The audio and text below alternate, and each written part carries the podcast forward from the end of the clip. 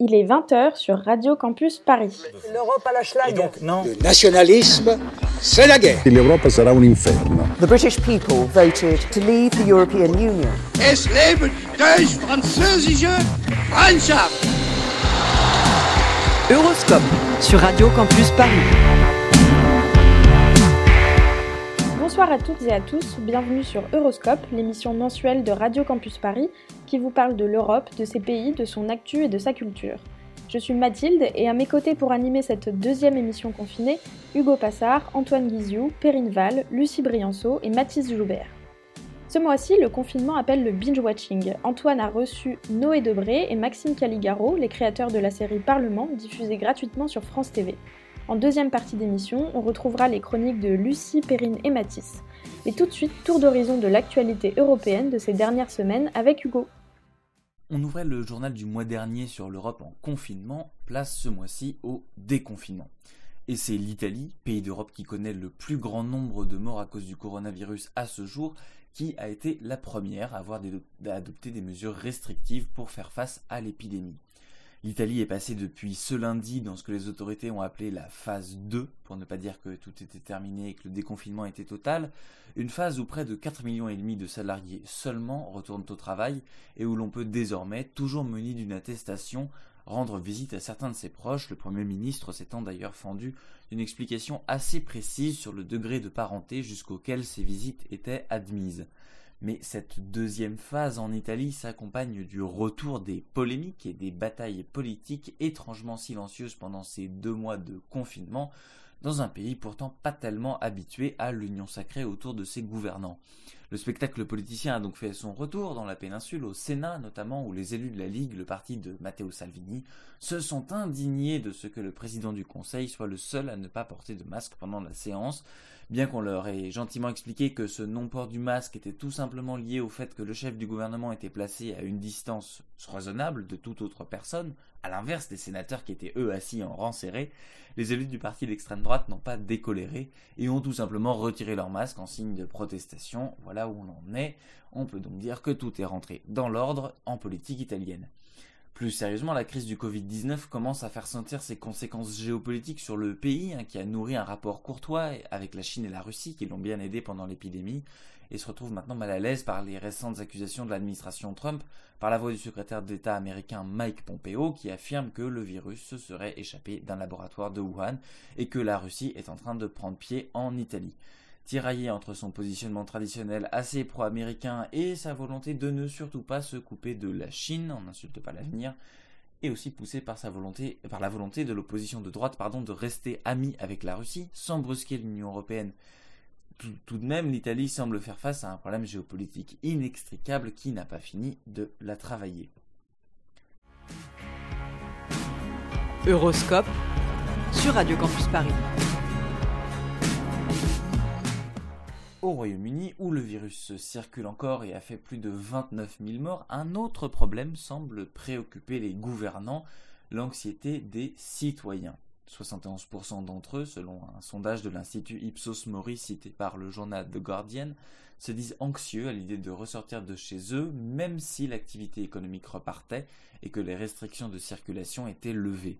Il faut dire que le pays a été marqué par le changement de braquet radical du Premier ministre, qui, après avoir minimisé l'importance du Covid-19 et tablé sur une stratégie d'immunité collective, a finalement décidé de confiner le pays, de renoncer à cette stratégie avant de lui-même contracter le coronavirus. Ce qui se dessine aussi dans cette enquête citée dans The Guardian, c'est une grande différence une grande défiance vis-à-vis du gouvernement. 66% des sondés estimaient en effet que le gouvernement avait réagi trop tard. Cette anxiété semble profonde et préoccupe les gouvernants désormais désireux de faire un pas vers la réouverture de l'économie. Un scientifique interrogé par la BBC a même jugé que l'angoisse des Britanniques était préoccupante. Une façon de faire comprendre qu'il y a un temps pour tout et que même en l'absence de vaccin, business is business. Horoscope sur Radio Campus Paris.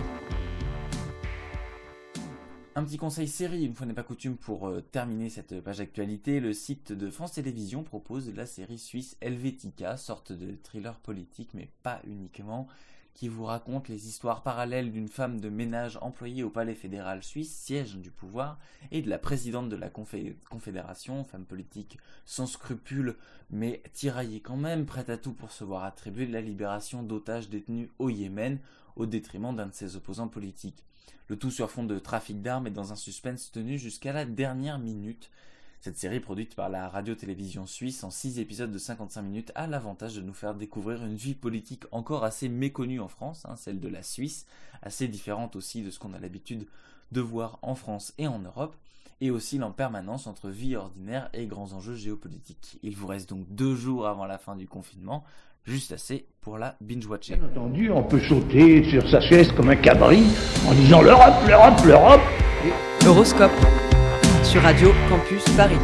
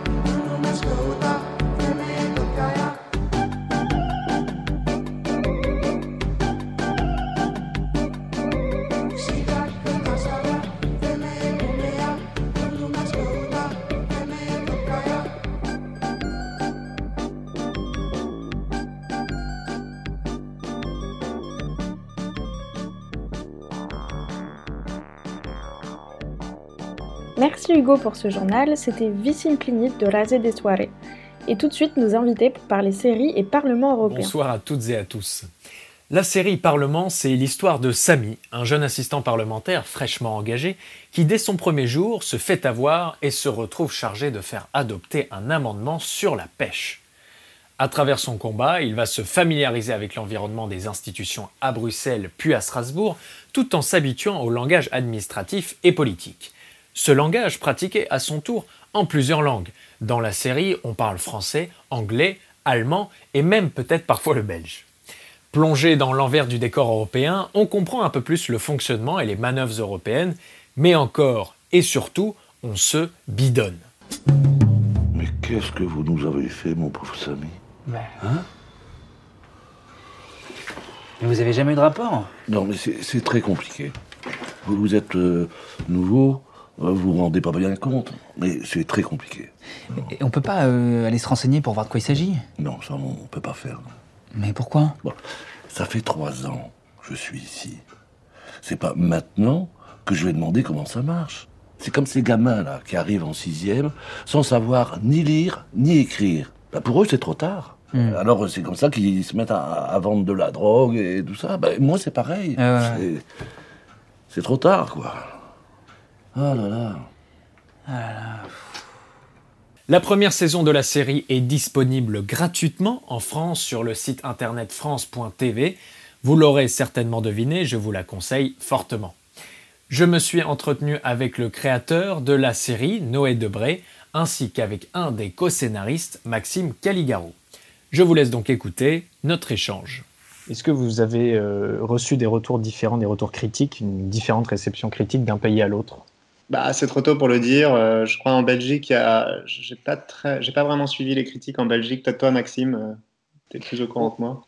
Ouais, on a eu le, le Soir et la Libre Belgique qui, qui ont été assez positifs, mais les, les Belges sont bon public, généralement. Euh, moi, je, je vis en Belgique depuis des années. Au fait, ils sont, la politique est tellement compliquée chez eux qu'ils sont fascinés par tout ce qui se passe en France.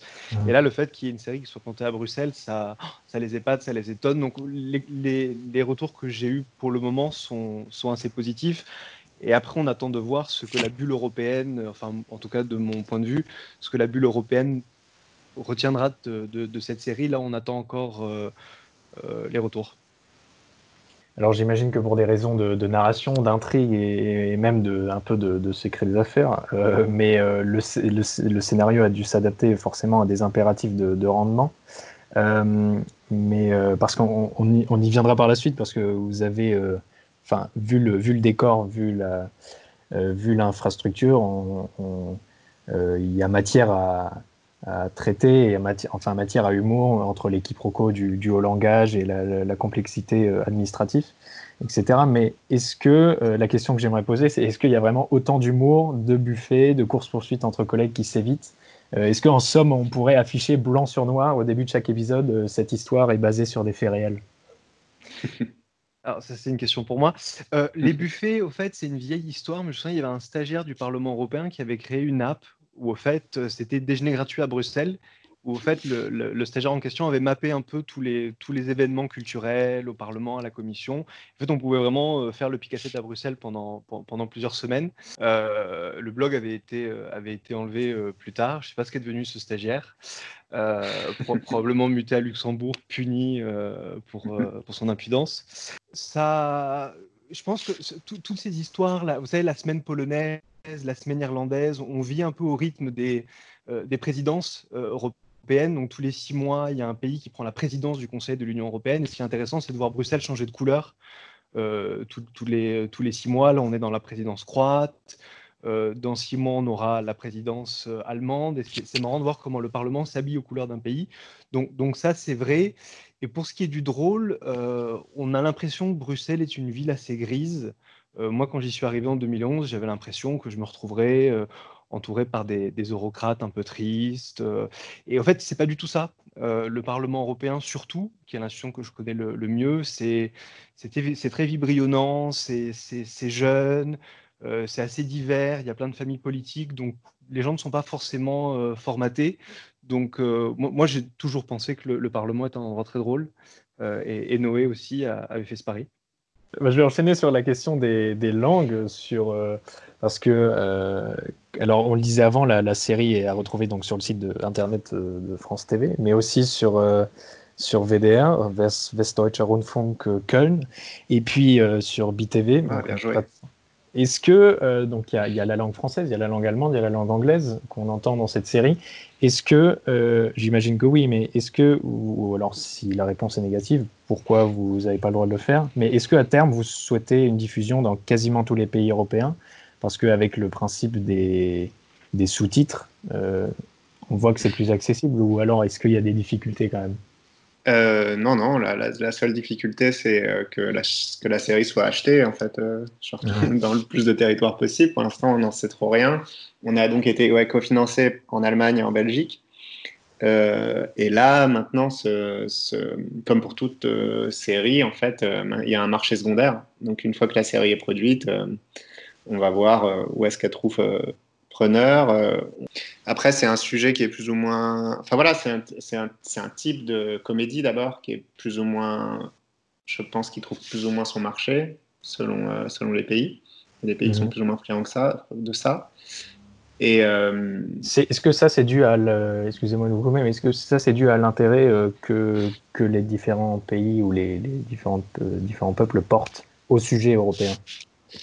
C'est sûr que c'est lié. Euh, par exemple, moi, je me souviens d'avoir euh, entendu une conversation, il me semble, entre le producteur de notre série qui cherchait donc des financements européens et un acheteur italien qui nous disait euh, non, non, mais une série sur l'Union européenne en Italie aujourd'hui, oublie, c'est mort. Ça, ça, ça n'a- ça n'arrivera pas. Je pense qu'il disait ça pour des raisons politiques. Et après, je connais pas la télévision italienne. En l'occurrence, ils font des séries de super qualité, donc j'espère qu'il y aurait un public. Mais, mais bon, il- ouais, politiquement, c'était compliqué. Euh, après, euh, après, ouais, nous, notre but, euh, c'est toujours, et notre espoir, c'est toujours que la série soit vue et appréciée par le plus de monde possible, quoi. Et sur le style euh, humoristique, sur le style de la comédie, est-ce que les, est-ce que les sous-titres sont euh, ou le, est-ce que la langue forme une barrière ou Bah, je crois pas, les- en tout cas. Enfin, moi, c'est pas mon expérience. Moi, par exemple, j'adore les films de. Par exemple, moi, ma comédie préférée, euh, je pense, enfin, une de mes comédies préférées, c'est Tony Erdmann. Et euh, je parle pas un mot d'allemand et j'ai pleuré de rire trois fois en regardant ce film. euh, Et à chaque fois que je le revois, je, je, je- voilà, j'éclate de rire. Donc, euh, il y a ça, il y a les films de Ruben Östlund euh, qui sont en suédois. Je parle pas un mot de suédois, ça me fait rire. Donc, je crois pas que ce soit. Pour moi, c'est moins une histoire de langue qu'une histoire de rythme, en fait. C'est, on, on- on sent le, le- c'est- d'ailleurs c'est ça qui est assez beau et dans un sens émouvant quoi. C'est qu'on peut rire devant une comédie italienne sans parler l'italien. Donc je je crois pas qu'en soi la langue soit un, obstacle. Euh, vous voyez par exemple en France, je pense que la série a mis du temps à se faire aussi parce que c'est compliqué de diffuser une série à la télévision à l'antenne avec des sous-titres. C'est vraiment quelque chose qui est rendu possible par euh, la diffusion sur euh, internet. Au niveau de, je reviens sur le style de l'humour, et donc forcément par conséquent des, clichés, parce qu'on sent véritablement une influence euh, basée sur euh, hum- un humour pardon basé sur le sur le malaise, sur le, cliché de certains pays, mais aussi un, humour qui varie d'un pays à l'autre. On se moque des Français, on se moque des Allemands, on se moque des Anglais. Euh, moi, ce que j'ai ressenti, je peux me tromper, mais l'analyse que j'en ai faite, c'est que j'avais l'impression que le processus d'écriture était semblait assez proche du message européen, c'est-à-dire un travail de collaboration euh, internationale.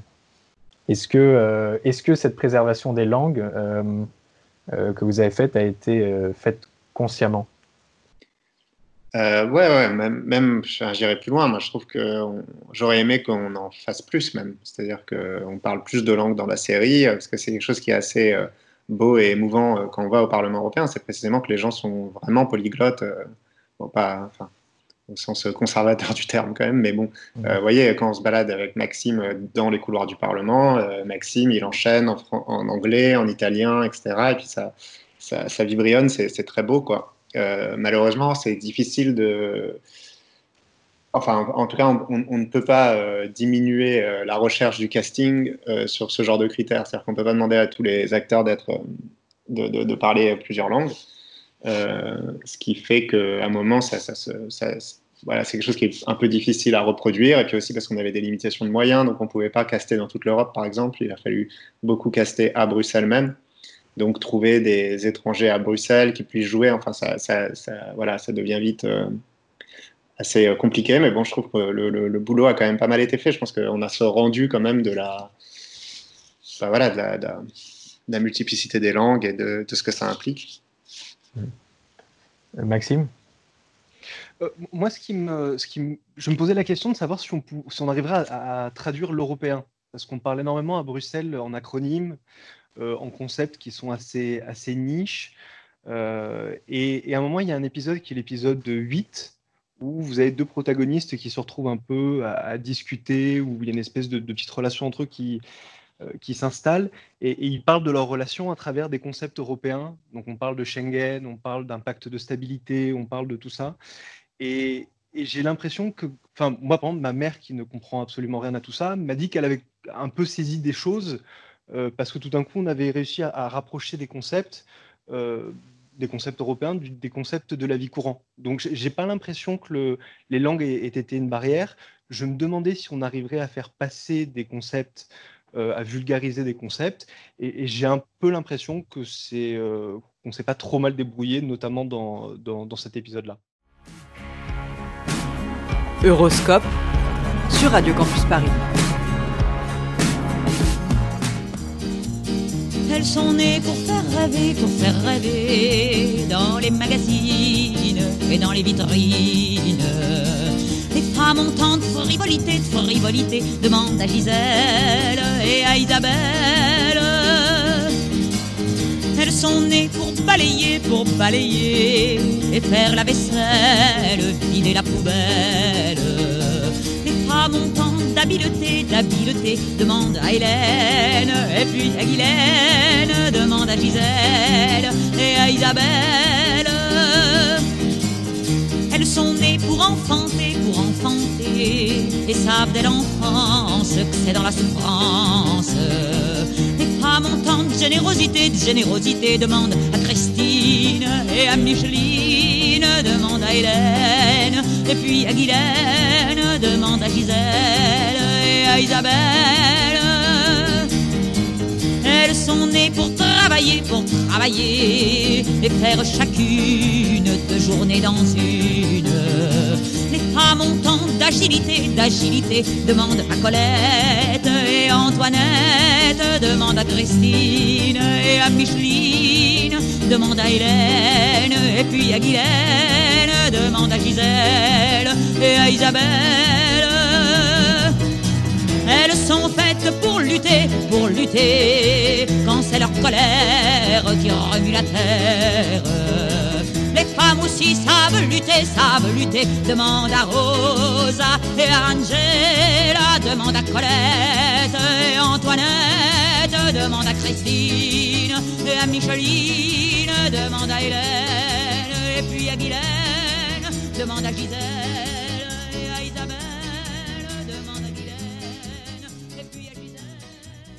C'était Demande aux femmes de Francesca Soléville. Vous écoutez Euroscope sur Radio Campus Paris.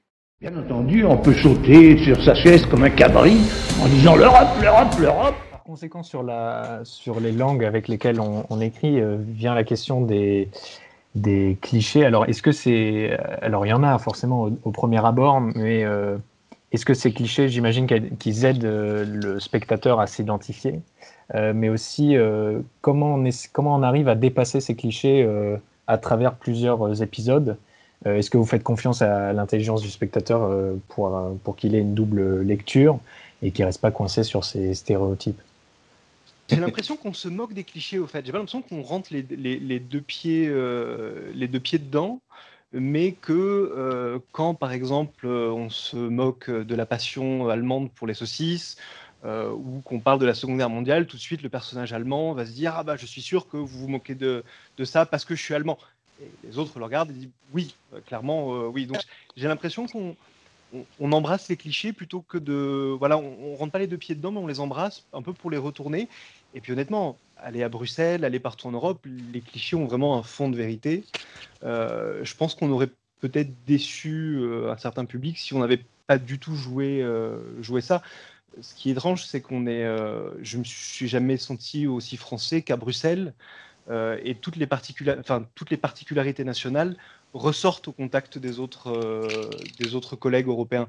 Donc, euh, Bruxelles, voilà, c'est aussi ça. On ne laisse pas sa nationalité, c'est très culturel, sa langue à l'entrée des institutions. Au contraire, moi j'ai l'impression que c'est un peu exacerbé et que donc justement une série sur le Parlement européen devait en tout cas adresser la question des stéréotypes ou des clichés Sur l'univers politique maintenant, est-ce que, comment on fait pour retranscrire un, un, univers politique en fiction sans forcément prendre parti pour une, idéologie? Ou alors on le fait forcément et du coup on, on, dit ok bah oui on assume on est europhile ou europhobe.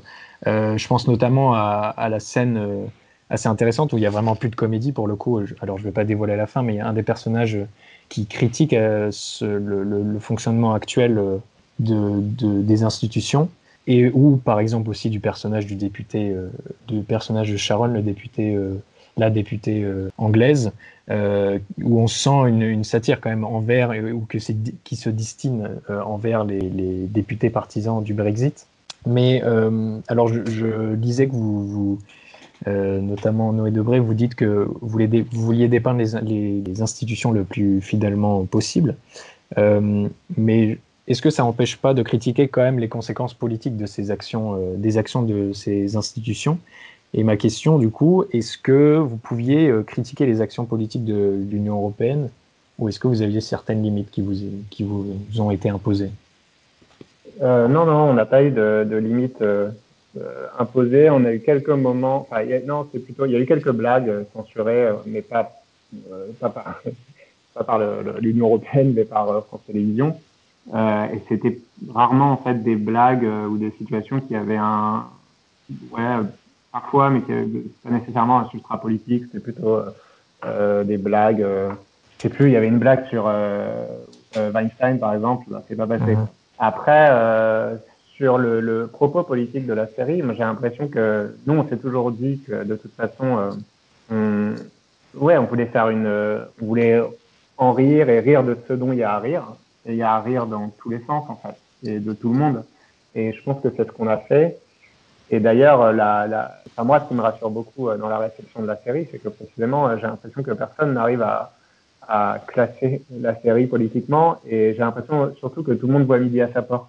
Donc on, du côté des europhiles, les europhiles trouvent que ah, quel portrait tendre et, euh, et euh, c'est formidable, ça fait la pédagogie sur l'Europe. Euh, et du côté des, des eurosceptiques, euh, ça va être ah là là, qu'on voit bien que c'est n'importe quoi et que vraiment on, devrait sortir de là. Et donc vu que tout le monde y trouve ce qu'il y apporte, ben moi j'estime qu'on a qu'on a bien travaillé. Et, là-dessus, si je peux rebondir là-dessus, ce qui est intéressant, c'est que beaucoup de questions qu'on pose à, Noé ou qu'on nous pose, c'est euh, quel message est-ce que vous aviez envie de faire passer ou ce genre de choses. Alors que j'ai l'impression que le but, c'est de raconter une bonne histoire, au fait. Euh, mm. et, que le message. Enfin, moi, j'ai un peu de mal avec les romans à message ou les films à message. Euh, souvent, souvent, ça fait un peu flop. Alors que là, j'ai l'impression que c'est pas un film qui a été écrit pour les anti ou pour les pros, mais pour les gens qui ont envie de voir un truc marrant et, qui ont envie de découvrir un univers qu'ils ne, ne connaissent pas. Donc j'ai plutôt l'impression que c'est l'envie de raconter une bonne histoire plutôt que de délivrer un message qui a guidé en tout cas euh, l'exercice. non, euh, alors du coup, euh, Noé Debré, vous disiez dans une interview que j'ai vu, que j'ai entendu plutôt, que j'ai vu et entendu à, accordé à Radio Nova, que souvent quand on se donnait comme point de départ un décor, ça donnait lieu à une série. et j'ai vu aussi que vous aviez grandi à Strasbourg. Alors ça aide quand on a passé imprégné par le décor et qu'on est déjà imprégné par cette, par cette ambiance, par cette atmosphère qui se dégage de ces lieux-là. Euh, mais comment on fait pour faire ressentir l'ambiance d'un lieu si particulier, surtout quand on est un des premiers à le faire? Euh, Et je voulais voilà, vous questionner sur le rapport qu'on a à la structure, euh, déjà voilà, la structure architecturale, puis ensuite comment on, comment on, intéresse le spectateur à voir au-delà, à voir l'envers du décor. Euh, est-ce, que, euh, pour finir ma question, est-ce que le décor permet de séquencer son histoire en plusieurs événements et sa série en plusieurs épisodes? Bah le, décor du Parlement européen, pour ça, il est formidable parce qu'en fait, il y a tout au Parlement européen euh, et, on en montre, mais genre un tiers dans, le, dans la série parce qu'on n'a pas eu accès pour des questions de moyens, etc. Mais il y a, je sais pas combien, trois restaurants, un pressing, un coiffeur. Enfin, en fait, c'est une ville. Et d'ailleurs, c'est une, une remarque qu'avait fait notre co-auteur britannique euh, la première fois qu'on s'est retrouvé pour écrire. On a parlé de la série, on s'était parlé de la série Community euh, qui se passe dans une université aux États-Unis. Et, Et en fait, il m'avait fait remarquer que toute la première saison de Community, on ne sort pas de l'université. Tout se passe dans l'université. Et, euh, et, on a suivi cette règle. On s'est dit, bon, bah, on ne va pas sortir du tout euh, de l'enceinte du Parlement. Et je pense que c'est très agréable pour le spectateur. En fait, c'est ça dont je me suis aperçu après, c'est que du coup, ça crée une familiarité avec les lieux qui fait que, vu que ça, annule le hors-champ, euh, c'est comme dans une sitcom, comme dans Friends ou ce genre de sitcom, on, vit véritablement avec les personnages euh, à l'intérieur des lieux. Et voilà, après sur euh, la documentation en soi, été, enfin, ce qui a été décisif, c'est de rencontrer Maxime et Pierre, donc mes deux co-auteurs eurocrates, avec lesquels, enfin, avec lesquels ça a énormément facilité l'écriture, d'autant qu'on se retrouvait pour écrire dans les murs du Parlement. On se mmh. faisait accréditer par des amis et puis on pouvait euh, écrire dans le Parlement. On, se trouvait une salle de réunion vide et, on écrivait là. Donc on revient à la question de, du tout début. Euh, il y a, il y a enfin, tout ce qu'on entend, on a, on a envie de l'écrire. Euh, enfin, il, y a, ce côté vraiment, il y a cette fidélité au, réel, cette authenticité. Ce qui, est, intéressant, c'est, moi j'ai découvert avec, Noé notamment qu'une règle numéro un de la fiction, c'est euh, que la fiction, la fiction se nourrit du conflit. Euh, s'il n'y a pas de conflit, il n'y a pas d'histoire, s'il n'y a pas d'histoire, il n'y a pas de personnage. Enfin, il y, y, a besoin d'avoir des tensions pour raconter une bonne histoire. Or, la façon dont l'Union européenne se, se, présente au monde est anticonflictuelle. C'est-à-dire qu'on est dans le monde du compromis, du consensus, et, euh, et, justement on se tient, pour des raisons historiques, à l'écart du conflit, à l'écart du dissensus, sinon on a l'impression que tout va se casser la figure et que ça va être la fin de l'Europe. voilà.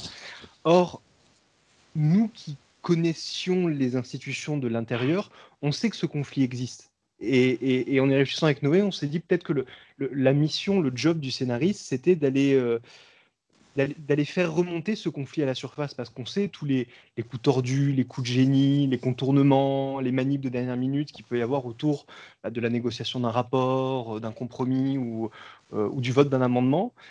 mais tout ça, les gens en dehors des institutions, pour l'instant, ne le voient pas.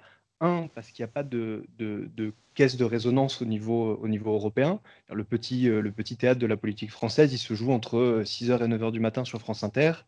Euh, et, ensuite, on, développe, il y a un public qui est là, qui attend. Alors qu'honnêtement, les institutions européennes, c'est du théâtre d'avant-garde avec trois commentateurs spécialisés qui, qui racontent là-dessus. Donc, il y a ce manque de, de caisse de résonance. Et puis l'attitude de l'Europe, qui refuse la confrontation, qui refuse le conflit. Or, euh, et je vous dis, moi, c'est ce que j'ai appris en tout cas de cette aventure, euh, il n'y a pas de bonne histoire à raconter sans conflit, et donc l'Union européenne se condamne un petit peu à être inintéressante si elle, si elle n'assume pas le, dissensus. Est-ce que vous pensez que pour répondre à la crise actuelle et pour relancer un, espèce de sentiment d'appartenance européen, il faut recommencer par la culture comme le, prône euh, Jean-Noël Tron dans son, son, dans son livre sur, euh, pour une souveraineté euh, européenne. et plus précisément, est-ce qu'il est faut passer par la fiction télévisuelle ou cinématographique, comme votre série Parlement, ou alors plus récemment aussi comme des, des, films à l'image de Adults in a Room de, de Costa Gavras Est-ce que le but est de vulgariser les missions et compétences de la, de l'Union européenne. Est-ce que et non et du coup voilà est-ce qu'on passe pour pour vulgariser est-ce qu'on passe par la par la culture par les médias? En fait le problème c'est que enfin oui évidemment euh, que ça enfin, la, construction de l'imaginaire est, est, essentielle en, en, politique et pour la construction d'une entité politique et que ça passe beaucoup par la fiction. Le problème c'est que je ne vois pas bien quel genre d'outils les institutions pourraient avoir pour susciter cette fiction. En tout cas, je ne pense pas que c'est leur fonction et je pense que ce serait, s'ils tentaient de le faire, ils le feraient sûrement de manière très maladroite. Euh, après, euh, oui, évidemment, l'Europe a besoin de grands récits et, à ce sujet, je vous recommande un, article extrêmement intéressant de Pierre, notre co-auteur sur le site du Grand Continent à, propos des récits en Europe et de, ce qui est de ceux qui sont proposés. Je pense ensuite que au fond, euh, le récit, c'est aux hommes politiques de le faire, enfin aux hommes et aux femmes politiques de le faire et de le proposer, et que pour ça, euh, ça c'est à eux de le penser. Et derrière, euh, bah, typiquement, typiquement Varoufakis, il a pensé un récit, quel qu'en soit quelle que soit notre opinion à, son endroit, il, a proposé un récit et c'est pas étonnant qu'un metteur en scène s'en soit emparé derrière. Voilà, c'est comme ça que César, enfin Jules César, a conquis Rome. hein. c'est euh, en racontant euh, euh, sa conquête de la Gaule. Donc il y, aurait sûrement la même chose à faire au niveau européen. Et, c'est sûr que c'est un, récit à, en tout cas, c'est un récit à pourvoir, quoi. Si je, si je peux ajouter à la, réponse de Noé, j'ai l'impression que ce que, ce genre de série peut amener au projet tel qu'il existe, c'est une sorte de familiarité. Euh, moi, j'ai toujours été frappé. enfin, ceux, ceux qui- les scénaristes de, de- de l'Europe depuis tout temps, c'est la presse tabloïde euh, anglaise. Vous avez l'impression, enfin, vous regardez la, la- vous lisez la presse anglaise euh, de, de Daily Mail ou de Telegraph, vous avez l'impression que vous vivez dans un univers parallèle parce qu'ils racontent des trucs sur Bruxelles qui n'existent pas. Mais, donc, mais ils ont des super histoires à raconter sur Bruxelles parce qu'il vraiment, ce sont, il y a plein de ressorts comiques. Enfin bon. Et ce qui est intéressant, c'est qu'il y, a- il y a une figure qui revient souvent, c'est l'eurocrate sans visage, the faceless euh, Eurocrat. Et c'est un peu comme le, le méchant dans, dans James Bond, c'est l'homme qui n'a pas, de- qui pas de visage, donc c'est facile de le détester. De toute façon, il n'a pas de visage, il n'est pas, on ne peut pas le nommer, on ne sait pas qui c'est, on ne sait pas s'il a des problèmes, s'il a des doutes ou des peurs. Et en fait, une série comme Parlement, à mon avis, peut créer le sentiment qu'au fait, les technocrates sont des humains et que quelque part, ils sont comme nous. Et que quelque part, ils ont aussi un peu leurs doutes, leurs peurs. Euh, moi, pendant la crise de l'euro, je ne le dis pas beaucoup dans les couloirs du Parlement européen, mais j'ai eu un doute sur l'opportunité d'avoir fait une monnaie unique en mettant la Grèce et l'Allemagne. Et ça, en fait, beaucoup de collègues au Parlement européen, on se pose des questions. On a, on a envie de faire des choses. Alors, il y a des nobles qui sont très, il y a des, il y a des, causes qui sont très nobles qu'on défend. Parfois, on défend son, son avancée dans la hiérarchie. Euh, et, donc, moi, j'ai toujours l'impression que le, le- le Parlement européen, c'est un peu un concentré d'humanité et que ce genre de série, ou même le- les films de, Costa Gavras, euh, même si lui, justement, il défend l'idée que les, eurocrates sont, sont sans âme et sans pitié, euh, ça, peut rapprocher un peu les, spectateurs euh, et, donner un peu une familiarité aux institutions qu'elles n'ont pas pour l'instant. Pour l'instant, on vous dit Commission européenne ou Parlement, vous voyez des vitres bien lavées, euh, 12 drapeaux qui flottent au vent, mais vous imaginez pas ce qui se passe derrière. Euh, or, ça, c'est peut-être par la fiction qu'on peut entrer, là-dedans. Dernière question, alors qui, s'adresse aux deux. Si c'était à refaire, qu'est-ce que vous feriez différemment? Et, et quelles, euh, quelles sont un peu les leçons que vous avez apprises et qui, qui vous pourraient vous servir pour une potentielle saison 2 Euh, Vas-y, Maxime. Bah, Noé, créa- est créateur, donc moi, je sais, je suis euh, humble. Non, non, vas-y, vas-y. euh. Euh, non, qu'est-ce que je ferais différemment Euh, en, en vrai, nous, on a été extrêmement euh, bien servi. Enfin, la, série a été extrêmement bien euh, servie par euh, ces deux réalisateurs, euh, Émilie Noblet et, Jérémy Saint, euh, auxquels elle doit beaucoup. Et je trouve que sur le casting, on a été, voilà, on, a réussi à avoir des acteurs qui se sont véritablement investis, ce qui, pour une série de cette taille-là, est, pas évidente parce qu'en fait, je pense que ce qu'on mesure pas, et, tout le mérite en revient aux au réalisateurs et, à la production et au Parlement européen de nous avoir laissé tourner dans les lieux, euh, c'est qu'on a un budget qui est euh, dix fois inférieur, je pense, à celui de 10% par exemple, ou de, séries euh, comparables. Donc moi, je suis très heureux de ça, d'autant que j'ai j'ai- j'ai aucun mérite. Après, bah là, on, on- on réfléchit à une saison 2. Voilà, moi, c'est vrai que ce que j'aimerais bien, enfin là où je trouve que la série gagnerait en ambition, c'est, si on arrivait à amener plus de nationalités et des acteurs de, plus de lieux. Donc euh, j'adorerais que euh, y ait un personnage euh, estonien joué par un estonien, quoi. Ça serait, fabuleux. Alors après, je sais pas, je me rends pas bien compte de ce qu'est l'offre de comédiens, mais je suis sûr qu'il y en a des formidables. Et, euh, et un aspect que moi j'aime beaucoup euh, du travail sur Parlement, c'est cette exploration. Donc euh, moi j'essaye de voir des films de partout. J'espère qu'on aura l'occasion de travailler avec des Danois, parce que les Danois sont super forts. Donc voilà, c'est comment est-ce qu'on va réussir à ramener encore plus de monde. Ça, ce serait super. Voilà, la réponse de Noé me rassure parce que généralement, au niveau européen, quand on dit pourquoi ça marche pas, la réponse que nous, on donne de l'intérieur du Parlement européen, c'est on dit on n'a pas assez de budget, il faut augmenter le budget de l'Union européenne. Je me rends compte, au fait, c'est un peu la même chose dans tous les, dans tous les milieux, donc euh, je me rassure sur la normalité du travail que je fais. Parfait. Vous voulez rajouter quelque chose? Ah non, moi c'était simplement pour dire aux auditeurs que s'ils ont aimé la saison 1, qu'ils qu'ils aillent sur Twitter, Facebook, qu'ils envoient des lettres à France Télévisions euh, pour, qu'on pour que la saison 2 soit, commandée. Parfait. On, on- vous avez entendu Maxime Caligaro. Merci à vous deux. De- en tout cas, on, on y tâchera de, malgré le confinement, d'aller sur les sur internet et de partager la série. Merci à tous les deux.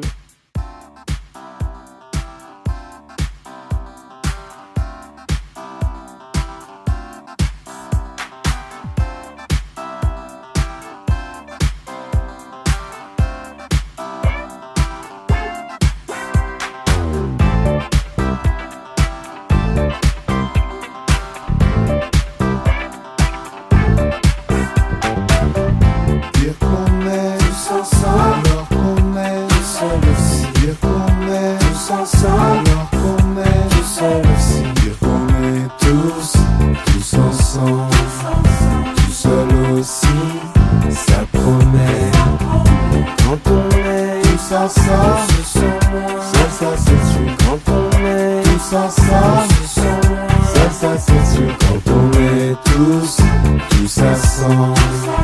La vie plus douce, tous ensemble. À quoi bon faire des bons seuls dans son coin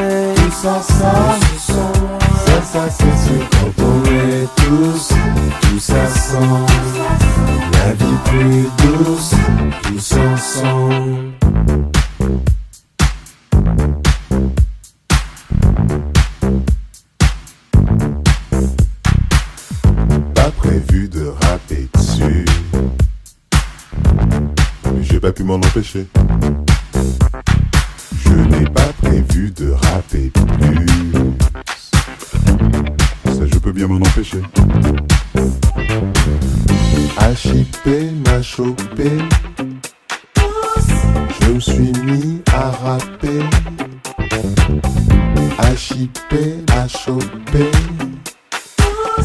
Je me suis remis à chanter.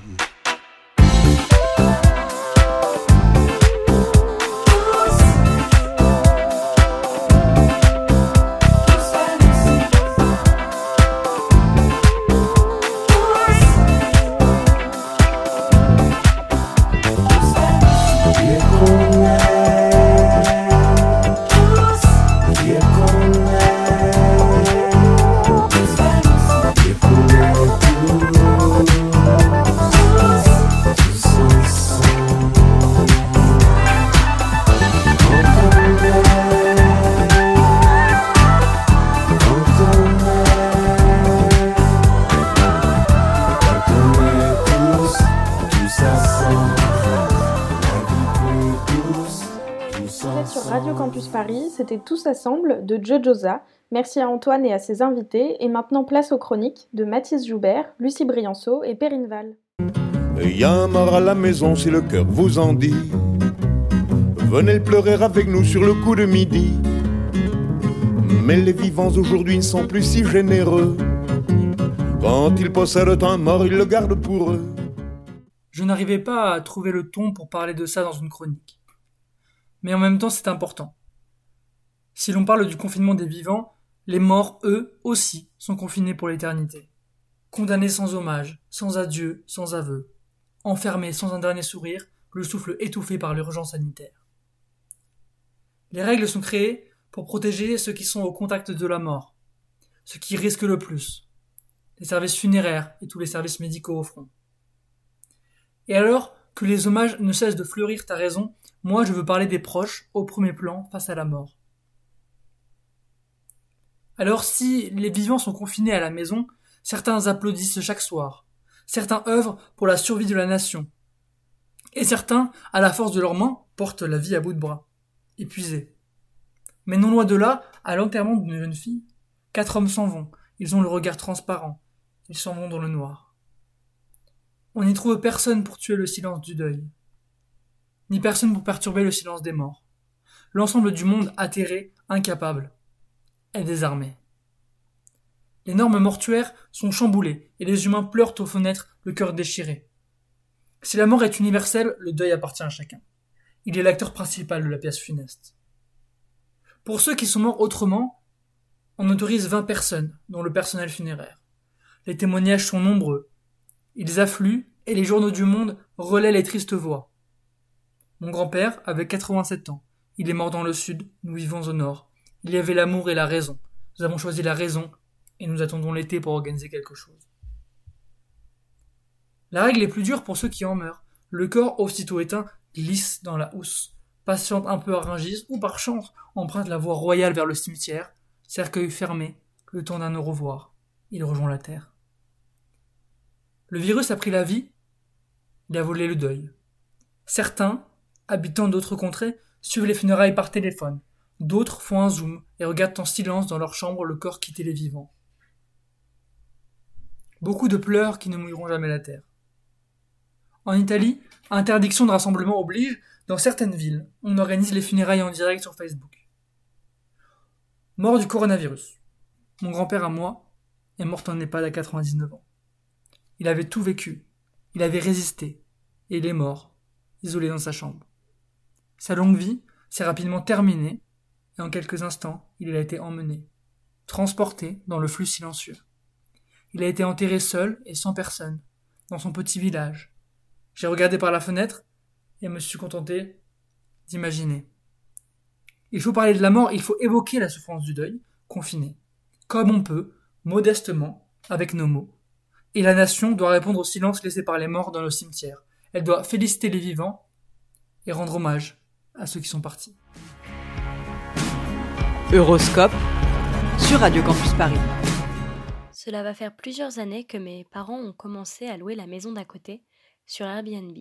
Cette maison, notre maison, est dans la famille depuis plusieurs siècles. Accolée à la nôtre, nous y fêtons nos anniversaires, et j'y ai pour ma part organisé mes plus fameuses pyjama parties. Généralement, les familles réservent d'avril à septembre, durant la saison estivale. Cette année, les réservations ont toutes été annulées, en raison de la crise actuelle. Pourtant, il y a deux semaines, un certain François a réservé la maison pour raison professionnelle, du lundi au jeudi d'après. Quel métier pouvait-il exercer qui ne soit pas en pause durant cette période? Quel métier qui autoriserait à venir de Seine-et-Marne et qui ne pourrait attendre la fin du confinement? Il est arrivé lundi et je fus chargé de l'accueillir. L'homme, d'une cinquantaine d'années, ressemblant à s'y méprendre à Michel Houellebecq, sent fort le parfum bas de gamme. Il n'est pas très souriant et la visite de la maison se fait, certes sans encombre, mais celui-ci paraît insatisfait de tout. La machine à café n'est pas à dosette, la télévision n'est pas très moderne, il me demande s'il est possible de mettre une table dehors pour profiter des quelques rayons de soleil, et il a peur d'avoir froid. Le temps lui paraît moins agréable qu'en Seine-et-Marne. Il se renseigne sur les environs, s'il y a des chemins agréables pour se promener, s'il y a beaucoup de contrôles policiers. Je finis par m'éclipser en lui précisant que ma mère ne devrait pas tarder à arriver s'il a d'autres questions. Il me raccompagne sur le bas de la porte, tout en critiquant la gestion de la crise par le gouvernement. Une catastrophe économique, me dit-il. Avant de disparaître, il me prévient que sa collègue viendra cet après-midi. J'acquiesce, tout en sachant que ce n'est pas une question de sa part. Sa collègue finit par arriver, ou du moins je constate la présence d'un véhicule familial supplémentaire. Il va être midi. Nous leur apportons une table et constatons qu'ils ont commencé à prendre l'apéritif, une bouteille de vin bien entamée. Il a son bras proche de son épaule et se redresse nous voyant arriver. Je comprends que nous dérangeons. L'après-midi, les volets de la chambre sont fermés. Sa collègue partira à 18h et reviendra les jours suivants. Jeudi, jour de son départ, il nous demande s'il peut rester jusqu'à dimanche. Je remarque alors son alliance. Quel mal y a-t-il à s'aimer en secret? Je ne suis pas la femme trompée, et certes ce ne sont que des spéculations de ma part, mais la maison de mes ancêtres semble bien accueillir une relation adultère. Je ne sais pas pourquoi, mais l'idée que deux amants se retrouvent chez moi me dérange profondément. Comme si dans cette période où le temps est censé s'arrêter, l'idée que les hommes avec un grand H seront toujours des hommes m'énerve. Que disent-ils à leurs époux respectifs Que dit cette dame à son mari lorsqu'elle rentre le soir à la maison? Qu'elle a passé une bonne journée? A-t-elle pris des congés? Est-ce de la stupidité ou de l'amour quand deux amants se retrouvent en plein confinement? Est-ce tout simplement la vie qui reprend? L'amour, ça sert à quoi? À nous donner de la joie, avec des larmes aux yeux, c'est triste et merveilleux. Pourtant on dit souvent, l'amour c'est décevant, il y en a un sur deux qui n'est jamais heureux. Bonjour les amis, bonjour tout le monde. Une fois encore, grande frustration de ne pas pouvoir vous parler des dernières sorties cinéma ce mois-ci. J'ai toujours le cœur serré en découvrant dans les rues de Paris, enfin dans les quelques rues qui se trouvent dans mon périmètre de 1 km sur 1 km, les affiches des films sortis à la veille du confinement et qu'on ne verra pas. Les séries ont souvent servi de refuge pendant cette période, mais j'ai beau être cinéphile et les frontières entre le cinéma et les séries ont beau être de plus en plus poreuses, j'arrive rarement à me lancer dans le visionnage d'une série. Ce n'est ni par désintérêt ni par snobisme, c'est simplement que pour moi, d'abord, on se lance dans une série comme on se lance dans une nouvelle activité, potentiellement très chronophage. Regarder Parlement, par exemple, ça veut dire passer un peu plus de 4 heures en compagnie de Samy à l'intérieur du Parlement européen. Ok, ça va encore. Mais regarder l'intégralité des 73 épisodes de Game of Thrones, c'est y passer plus de 3 jours consécutifs sans rien faire d'autre. Donc typiquement le genre d'activité qui se prête à une période de confinement. Mais voilà, je sais pas si c'est parce que c'est simplement trop frustrant pour moi de voir des personnages vivre plein d'aventures palpitantes loin de chez eux, alors que moi, même aller me promener dans le parc Montsouris, ça relève encore du rêve impossible à réaliser, ou alors c'est parce que je n'arrive plus du tout à m'identifier à cette ancienne réalité normale. Mais voilà, arrivé à la fin de ce confinement, j'ai à mon actif regardé seulement les premiers épisodes de Sex and the City, du Bureau des légendes et de La Mouche, sans jamais réussir à dépasser le troisième épisode malgré toutes les qualités de ces séries.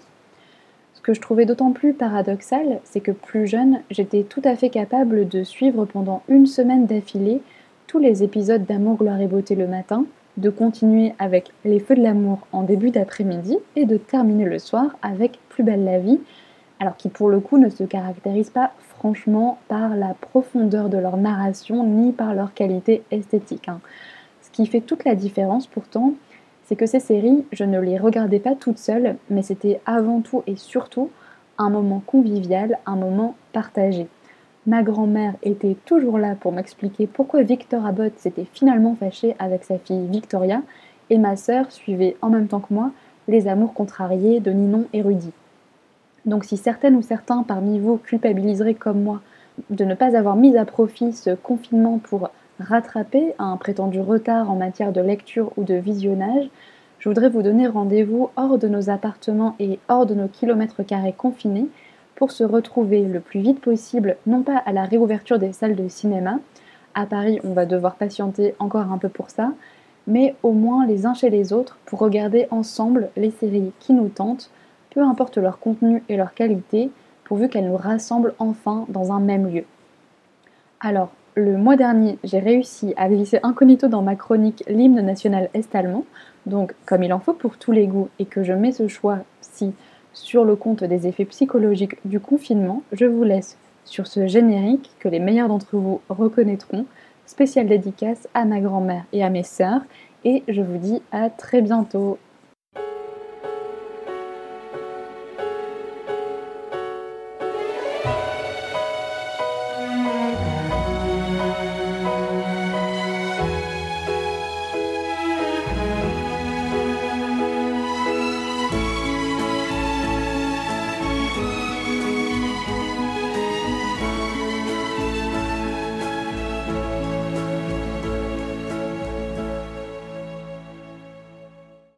S'achève ce numéro d'Horoscope.